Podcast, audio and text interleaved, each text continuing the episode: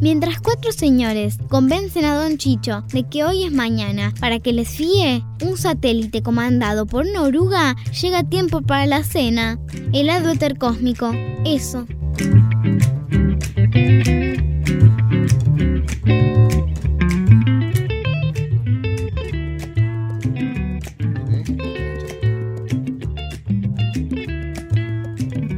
Bien, aquí estamos en Trilce Radio haciendo el lado Éter Cósmico, programa número 12, junto al flaco Jaimes. Yo soy el Mono Vázquez y aquí desde Almagro para todo el mundo. ¿Se acordarán ustedes o no que en el primer programa del lado Éter Cósmico aquí por esta radio, nosotros comentábamos un poco por qué el lado Éter Cósmico se llamaba así? Bueno, en el libro El Lobo Estepario, Germán Gese nombra, utiliza este, estas tres palabras para nombrar una característica del libro o de lo que él estaba contando. También en este libro, este alemán nos dice que una persona está constituida por varios individuos. Exactamente. Por varias personas, por varios sujetos. Y que algunas personas tienden a enfrentar a esos sujetos que a uno mismo lo componen en función de bueno, soy esto, también soy eso, esto, quizá debería ser esto y no esto. Sí, en función al mandato social, más que nada el planteo de Hess desde, desde una crítica a la burguesía, que hace desde el lobo estepario y sobre todo la parte del texto donde dice el lado etercósmico, es medio un palito para, para esa burguesía, apuntando, apuntalando lo mismo que, estás diciendo vos, ¿no? Con el flaco más bien somos partidarios de no enfrentar a cada uno de los sujetos que nos componen, sino más bien hacerlos convivir en una, por lo menos, notable armonía. Dentro de este programa un poco sucede eso. Y yo creo que también quien ha hecho eso, quien no se ha enfrentado con las diferentes constituciones de ella misma, es Gloria San Miguel. Ella es venezolana, radicada en Argentina, cocinera, cantante, escribe, se bancó y se paró la olla en algún momento cocinando y cantando. En este momento está en Alemania. Creo que se fue a cocinar y le vamos a preguntar y la vamos a saludar. Hola Gloria, ¿cómo te va? El mono Vázquez te saluda y el flaco Jaimes. Sí, acá Gloria. Hola Gloria San Miguel. Dice, acá el mono Vázquez y el, flaco, Jaimes. y el flaco Jaimes te estamos saludando. ¿Cómo te va? Mono flaco, ¿cómo estás? Bien, ¿cómo estás? Vos sabés que hicimos, hicimos una introducción hablando de vos, por supuesto, pensando que nos estabas escuchando. Y primero, bueno, preguntarte, siendo cocinera, siendo escritora, siendo cantante, en un primer lugar te quiero preguntar qué estás haciendo en Alemania. ¿Qué de todas esas glorias te convocó para estar allá? Wow, una legión de glorias, todas vinieron conmigo. Bueno, algunas se quedaron en Buenos Aires igual y otras en Venezuela. eh, bueno, primero gracias por la invitación al programa, la verdad que este, muy grato. Por el horario no se preocupen, creo que, eh, creo que la mayoría de los gastronómicos tenemos horarios bastante nocturnos, así que por eso no hay ningún problema. Y voy a estar despierta igual. Acá estamos bajo cero, menos un grado ahora en este momento. Y bueno, si me preguntas, este, creo que bueno, primero me, me convoca la Gloria Cocinera claramente. Este, Estoy acá junto con mi compañero y secuaz de Gastroaventuras, Damián Blanco, con quien hacemos Transhumantes, eh, un proyecto que nació en Buenos Aires y que bueno, que este, nos extendieron una invitación laboral, una invitación, no, una oferta laboral acá en, en Alemania, en, en, la Baviera, en el sur de Alemania, este, en el medio de las montañas, bastante retirado, cerca a una hora más o menos de Múnich, en un restaurante llamado Restaurant Hieronymus lo curioso y lo interesante es que, que, los caminos siempre que los cultivas como que se van cruzando, entrelazando de alguna manera. Así que em, vengo como cocinera, pero me encuentro con un restaurante en el que hay, este, es como un complejo em, de Christian Sott, que es un, gran visionario, un empresario alemán, que tiene una colección de arte maravillosa. Hay un museo también en este lugar y el, restaurante está lleno de obras de arte. Y es muy interesante porque mm, vengo a parar acá en, el otro lado del mundo, ¿no? Siendo yo de Venezuela, eh, habiendo este, construido una vida en Buenos Aires. Em, pero bueno, quiero decir, em, era una oferta muy buena que no podíamos rechazar. Y a pesar de que teníamos construido un proyecto maravilloso en, en Buenos Aires, Trashumantes, y dejamos a muchos de nuestros comensales huérfanos de, de, de sabrosuras andinas y bueno, y de nuestros pop-ups y de nuestra y de nuestros eventos y todo esto, la verdad que estamos felices de estar acá. Gloria, eh, vos así que, Eh, Gloria, vos, vos sos historiadora del arte, ¿no? Justo fuiste a parar ahí. O sea, tuve, que, tuve que irme del país eh, por, porque, bueno, huyendo de la dictadura como muchos venezolanos. Em, pero, pero me quedaron como tres materias para terminar escolaridad, pero sí, una, una gran parte de mí es historiadora del arte, así que eh, para mí el arte siempre ha sido eh, un objeto de, de, estudio y de devoción y hasta hace no mucho me empecé a considerar artista, consideraba que yo era la que estudiaba los artistas, no, no un artista como tal. ¿Y cuál fue, cuáles fueron esas características con las cuales te, te, te conectaste y que hicieron, sí, yo soy una gloria artista? ¿En dónde te reconociste?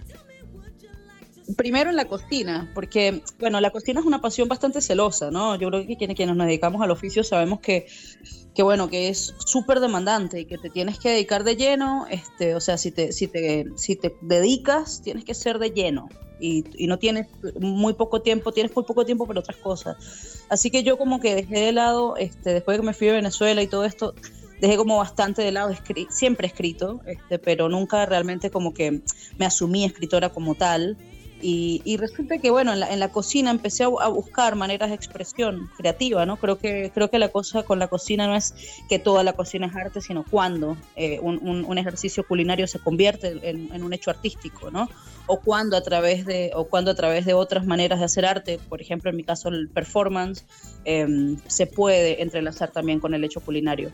Así que ha, sido como en la creatividad, creo, la creatividad explorada en los fogones y eso traspolándose y mezclándose con todas mis demás pasiones. Quiero preguntarte que, mm, eh, bueno, que, nos cuentes y sobre todo a nuestros oyentes eh, de qué se trata eh, un poco más en, en, profundidad Transhumantes. Entiendo que, bueno, en algún momento regresarán acá a Capital, más allá de que dijiste que, bueno, que ahora está, por supuesto, en una suerte de pausa esa, propuesta por ustedes estar allá. Pero digo, más que temprano, más que tarde regresarán, digo, y continuarán esta propuesta. Que, ¿De qué se trata? Una de las cosas maravillosas que, que con el flaco nos parece muy noble, que es este, recurrir a tus raíces, identificando claramente que ahí hay algo rico para vos, que te constituye, y la nobleza de querer compartirlo, compartir esas raíces por intermedio de la, de la cocina. Eso un poco constituye Trashumantes.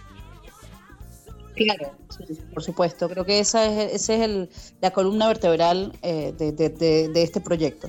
O sea, mm, realmente yo como, bueno, venezolana en Buenos Aires siempre para mí fue un orgullo y, y, una, y, un, y un honor poder compartir estas, estas recetas que, son las recetas con las que con las que fuimos criados, ¿no? O sea, las personas que se identifican con su terruño están mucho más claras de lo que son en la vida, creo yo, ¿no? Como que si olvidas tu origen, realmente estás un poco a la deriva, o al menos esa es mi perspectiva. Y bueno, en el, en el contexto de la pandemia, este, mi compañero y yo empezamos a, encontrar una salida de toda esta, de este apocalipsis este, mental, creo que a todos nos pasó un poco, ¿no? Nos desestabilizó y nos cambió como los paradigmas, este, estando desempleados y todo, y encontramos un asidero muy poderoso en la cocina andina, en mi caso, y en la cocina argentina. Damián es argentino y bueno, empezamos a, desarrollar una propuesta de, comida muy simple. Este, bueno, primero cocinamos desde casa, tipo dark kitchen, Em, pero bueno, también respecto a Trashumantes, yo siento que, que Trashumantes no, no, no está en stand-by. Creo que de hecho esto es una extensión, es como que se va transmutando claro, claro. El, el, proyecto. El, porque estamos acá, igual estamos haciendo un evento, estamos haciendo dos eventos por semana en el restaurante los días que el restaurante está cerrado, este, eh, nosotros tomamos la cocina por asalto y estamos haciendo un menú eh, inspirado en el asado argentino, porque este es un ah, restaurante grill. ¿Cómo te quiero, Gloria? ¿Cómo es, un te... es un restaurante grill, entonces por eso nos enfocamos mucho en el asado, sobre todo porque Christian Sot, eh, no es, quien nos contrata, me conoció a mí en una parrilla en Buenos Aires, en Fogón Asado Experience, ah. y entonces se quedó con esto de, de, bueno, de la parrilla y estamos haciendo eh, es difícil conseguir tira de asado acá, pero bueno, logramos dar con el carnicero, logramos, estamos haciendo nosotros mismos el corte. Y bueno, es un menú por pasos en el que también hay arepa incluida. Ah. lo vas a hacer, lo vas a hacer babear el micrófono. Déjame de joder, Gloria, asado y arepa. sí, arepita, arepita, flan, estamos haciendo escabeche. Eh, fainá, eh, pero bueno, siempre con una con un twist de fine dining, como también entendiendo un poco el paladar de este lado del mundo, que es completamente diferente, pero la gente está como muy fascinada con la propuesta y ha sido muy bien recibida, con lo cual estamos como muy agradecidos de que aún acá en esta parte del mundo podamos desarrollar un menú que sea propio y que, y que hable de nuestras raíces y de las cosas que amamos. Ahí, y eh, eso es lo más poderoso. En, en cuanto a ese tipo de cosas, vos, vos que sos de la gastronomía y que has podido viajar muchísimo, eh, ¿hay algún punto en común? ¿Alguna, ¿Algún condimento, una técnica, una actitud frente a la comida en Latinoamérica que vos la puedas transmitir o no, o que sea intrínseco a la comida latinoamericana? Yo creo que sí, creo que sí. Y creo que tiene que ver con que todos, o sea, es como un cliché decir que todos nos gusta comer, ¿no? Pero en realidad siento que la conexión que tiene el latinoamericano con, con, con su cocina tiene que ver con una identidad familiar, una identidad filosófica, una identidad como es, es, es la nostalgia, yo, yo, siempre digo la nostalgia del venezolano es ante todo comestible, ¿no? Y creo que nos pasa a todos por ese lado también, y creo que por eso también Damián la está rompiendo acá con su, con su asado argentino, la gente no, no, lo puede entender. Ve la carne, la tira de asado haciéndose este, por horas y creen que van a comer una carne dura, no, no entienden este tipo de cocciones. Entonces, eh, me veo reflejada también en, su manera de, apropiarse de estas técnicas que, heredó su abuelo y, que es tan común allá, ¿no? Hacer, hacer un asado, pero que es tan extraño en otro lado del mundo, ¿no? No tienen idea de qué es el mate, ¿no? nosotros estamos haciendo un flanco, una reducción de yerba mate con nuestro propio dulce de leche. Entonces, como que los lugares que son para nosotros comunes este, son emblemas eh, que, que, nos, que nos hacen sentir, on, no sé, que es como orgullosos, ¿no? Entonces siento que eso nos une a todos los latinoamericanos, como una, una pasión desenfrenada por las cosas que amamos comer, ¿no? Como un peruano ama un anticucho, ama un ceviche, como un venezolano ama su arepa, como un colombiano ama su ajiaco, como un argentino ama su asado. Entonces creo que esa es como una pasión que en Latinoamérica está muy, muy viva, que es muy maravillosa. De Europa estoy recién llegada, me imagino que también hay esto y que creo que todos los países, todas las personas que se conectan con su origen, aman la comida de su abuela, es decir, la de sus raíces. Al, final, al final la identidad es, es comestible, ¿no? También. Más allá de, la, de, las historias que mueven a cada una de las personas que se trasladan de un lugar a otro, de un país a otro, de una ciudad, más allá de esas historias, una de las bellas consecuencias, más allá también de conocer a esas personas que se mueven, sino conocer qué cocinan. Y, este, este, este gran, esta gran este, venida de un montón de personas de Venezuela, eh, que ya viene desde hace un montón de años, a nosotros, las personas que vivimos acá, que nacimos acá, nos han dado la posibilidad de conocer comidas que yo creo que de ninguna otra forma los hubiésemos podido este, comer. Eh, o conocer. Sí. Eh, estoy pensando en la arepa, estoy pensando en, en, el pan de, en el pan de jamón, estoy pensando en la yaca, estoy pensando en el majarete, en, en ese postre maravilloso de coco. Entonces, eh, creo que, que, que, que esa posibilidad de nosotros contactarnos no solo con la comida, sino con la persona que está detrás, sobre todo en estas nuevas propuestas en donde la cocinera, el cocinero está más a la vista, está más en contacto, es un vínculo mucho más humano, digo, con, con aquel que come eso, pero destaco la posibilidad concreta Ahora uno va caminando y la harina pan es común en la góndola y eso a mí me produce una, una, una, una, una, tan grata sorpresa. Gracias a los embajadores sí, como, como Gloria. Sí, no. Claro, tal cual, tal cual. No, ha sido un, un, honor. Yo no, no tienen ni idea de lo que significó para mí. Yo llegué a Argentina hace casi ocho años y yo tenía que hacer arepas con polenta, este, claro. porque eh, o era carísima o era, o, o, era muy difícil de conseguir la harina pan y yo no, eh, no, no, no domino aún, o sea, tengo nociones básicas, pero la nixtamalización del maíz y todo esto es un proceso bastante que no, es, no es fácil. Entonces, este, por la practicidad de la vida en Buenos Aires y todo esto, nunca tuve acceso a poder hacer esto. Y cuando veo el presto pronta, cuando probé, mi amigo el gordo cocina me pasó este, un kilo antes de que saliera en góndolas, me dijo, mira, prueba esto. Yo no lo podía creer, la calidad de la harina presto pronta o, la, o las harinas en la góndola acerca mucho más. Yo lo dije hace muchos años y bueno, claramente no hay que ser un visionario, ¿no? Para saberlo, pero yo, yo lo dije, se va a comer tan, tanto, tanta arepa como chipá como choripán en, en, Argentina. Y eso es así porque el, el, sabor del maíz es el sabor de la polenta, o sea, nos une esa, esa, esa, esa vena latinoamericana y además la arepa es maravillosa. maravillosa Lamento, la- lamento entre comillas, lamento entre comillas, que no estés acá en Capital, eh, Gloria, que no estén acá en Capital. El sábado, en La Nuara, acá en, en- en Colegiales, en Virrey Loreto y Superí, nuestra querida Isabela Noel, nuestra productora, hace una presentación de unas arepas maravillosas junto a Sofi Podés. Vi el Eh, menú, me parece Ay, maravilloso. te caes de culo, Sí. Gloria. Te caes Está de haciendo- orto. Está haciendo unas rosaditas con remolacha Ay, y otras cositas no, no, con no, no, no. Claro. Claro. Sí, yo, yo ahí se la sigo súper porque me encanta su, me encanta su granola, me encanta su, su, su propuesta, como muy simple, muy auténtica, muy, muy sabrosa. Vayan y coman arepas por mí, que yo me conseguí en Múnich un kilo de arepa, un kilo de harina pan en un mercado latino, y ya se me acabó. Pero Mañana sirven este majarete, este postre propio de Venezuela. Y- Oh, y, y- sí, y es una destaco, destaco también que son alimentos o, o comidas en realidad con ingredientes tan nobles. O sea, no es que detrás de una arepa hay 475 mil millones de ingredientes No, inconseguibles. no, para nada. Eh, uno con un poco de agua, con un poco de harina. No estoy hablando ni de manteca, no estoy hablando de leche, no estoy, o sea, no estoy hablando de No, un no, montón de... harina, agua y sal. o sea, Exacto, y tenés una comida tan noble y tan llenadora y tan, tan popular. Gloria, una de las últimas preguntas que, que quiero hacerte, porque entendemos que más allá de lo noctámbulas que sea, en algún momento tenés que ir a torrar y a descansar ese cuerpo, que me imagino nunca debe parar de moverse. Eh, me gustaría que, que nos cuentes alguna anécdota, alguna historia que recuerdes eh, en, en esa, en esa gloria movediza, quizá en un principio, en donde tuvo que, que cantar, o, o- o quería más que tú, a lo mejor querías cantar para poder parar la olla de ese momento. ¿Qué recordás de ese momento en- de una gloria que cantaba para poder pagarse las cosas?